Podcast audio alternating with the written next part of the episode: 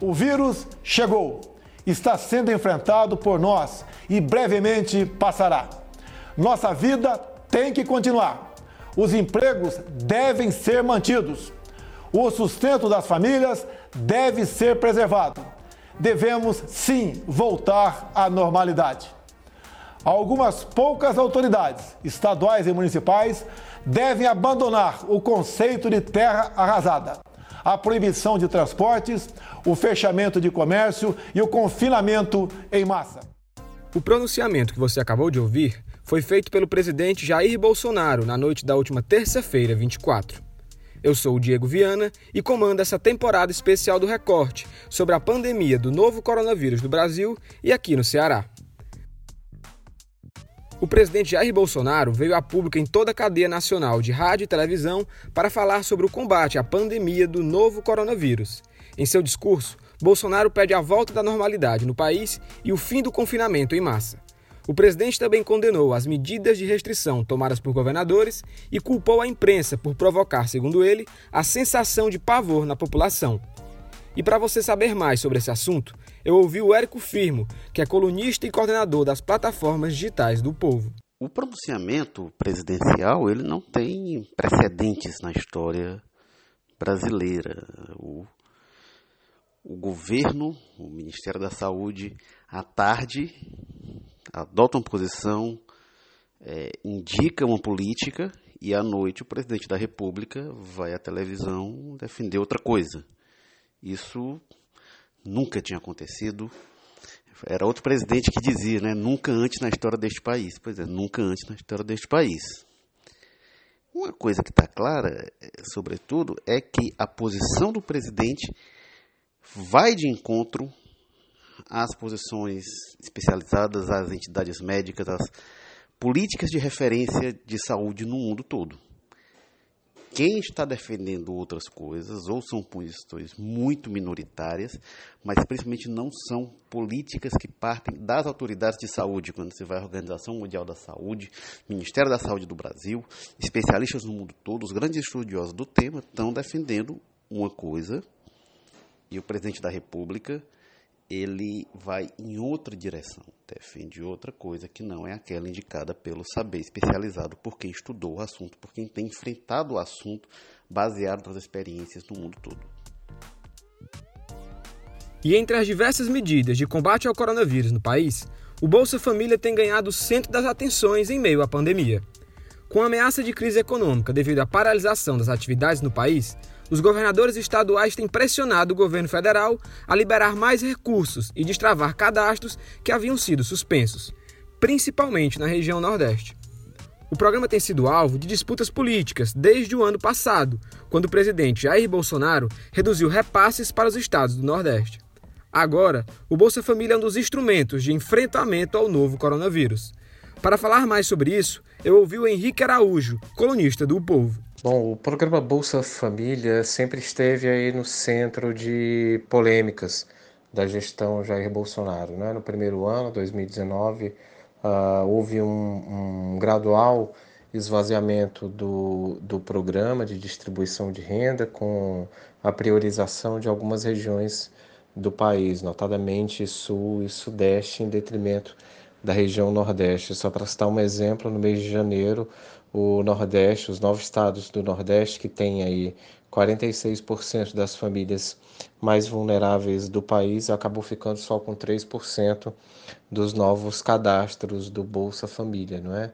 é? Isso foi alvo até de decisões do Supremo Tribunal Federal depois que os governadores entraram com um pedido para que esses recursos fossem bloqueados e o governo expusesse as razões pelas quais ele tem vetado uh, um, um, volume de, de verba maior para a região Nordeste. Né? O Bolsa Família, a, a gente sabe, foi criado durante os governos do PT, não é? do ex-presidente Lula, uh, sempre foi classificado e, e pejorativamente como um, um, programa que mantinha uh, pessoas dependentes do Estado, mas em situações de calamidade pública e de grande crise como a que a gente vive agora, por causa do coronavírus, o programa tem se mostrado uma ferramenta muito preciosa, importante no combate à, à doença e também para fazer esses recursos que são disponibilizados emergencialmente chegarem até a ponto, né? Por duas razões. Primeiro, porque o programa já é muito bem estruturado, capilarizado, não é? Ele é, uh, tem, é, é, é, tem contas bancárias é, vinculadas, então uh, isso facilita muito o trabalho do governo federal no repasse desses, desses volumes de dinheiro que estão sendo é, encaminhados aos governos estaduais, que por sua vez destinam uh, o dinheiro para, o, para as prefeituras. Então, é, tentar, digamos assim, é, criar uma retaguarda de proteção social a partir do Bolsa Família é, é uma estratégia muito inteligente. Como eu estava falando, o grande problema sempre foi a politização em torno do programa, não é? O, o presidente Jair Bolsonaro era um crítico ferrenho à medida, não, não por acaso o, o Bolsa Família foi esvaziado a, a, aqui na região Nordeste, como eu já falei, não é? é uma, muitos governadores viam nessa atitude uma espécie de retaliação por causa dos resultados eleitorais colhidos na, em 2018 pelo então candidato Jair Bolsonaro. Ele não venceu em nenhum desses estados, né? Mas o que a gente vê agora é uma revalorização do programa. O governo se comprometeu a ampliar a base de cadastrados, né? Zerar a fila do, de, de, de pessoas que aguardavam para entrar no programa e, e elevar, inclusive até como décimo terceiro, elevar recursos destinados aos estados. Então, o, o, o, Bolsa Família acabou se tornando uma, um, um, instrumento uh, vital, como a gente escreveu na reportagem do, do jornal Povo, uh, no combate ao avanço do coronavírus. A gente tem que levar em conta, principalmente agora, uh, que o, o perfil do programa pode até, pode até mudar. Eu conversei com um parlamentar, com um deputado federal e de Van Alencar, que disse que o programa, por exemplo, vai ter de ampliar a sua base, mudar eventualmente até o seu perfil, ao incluir é, profissionais autônomos, por exemplo. Hoje há uma série de, de, de, de pessoas que estão sem trabalhar por causa e não tem uma renda mínima por causa da doença, né? E inevitavelmente vão acabar dependendo do Bolsa Família. A Justiça do Ceará determinou na última terça-feira, 24, que a Enel, empresa responsável pelo fornecimento de energia no estado, não suspenda ou interrompa seus serviços durante o período de quarentena. A decisão também determina o restabelecimento do serviço para consumidores inadimplentes. A medida foi ajuizada pela Defensoria Pública do Estado e proferida pela juíza Miriam Porto Mota Randal Pompeu. Caso a empresa descumpra a determinação, uma multa diária foi fixada no valor de 10 mil reais por cada consumidor afetado, além de responsabilização criminal. Confira agora a opinião do colunista do Povo, Eliomar de Lima, sobre o assunto. No momento que nós estamos vivendo a pandemia do coronavírus, novo coronavírus, é um absurdo você impor a classe, a categoria mais baixa, a de baixa renda, cortar a energia elétrica porque não está pagando. Ora, o trabalhador brasileiro, aquele que ganha até três salários mínimos, já sofre por natureza. Num país injusto, de desigualdades regionais gritantes, onde o trabalhador todo dia se sacrifica.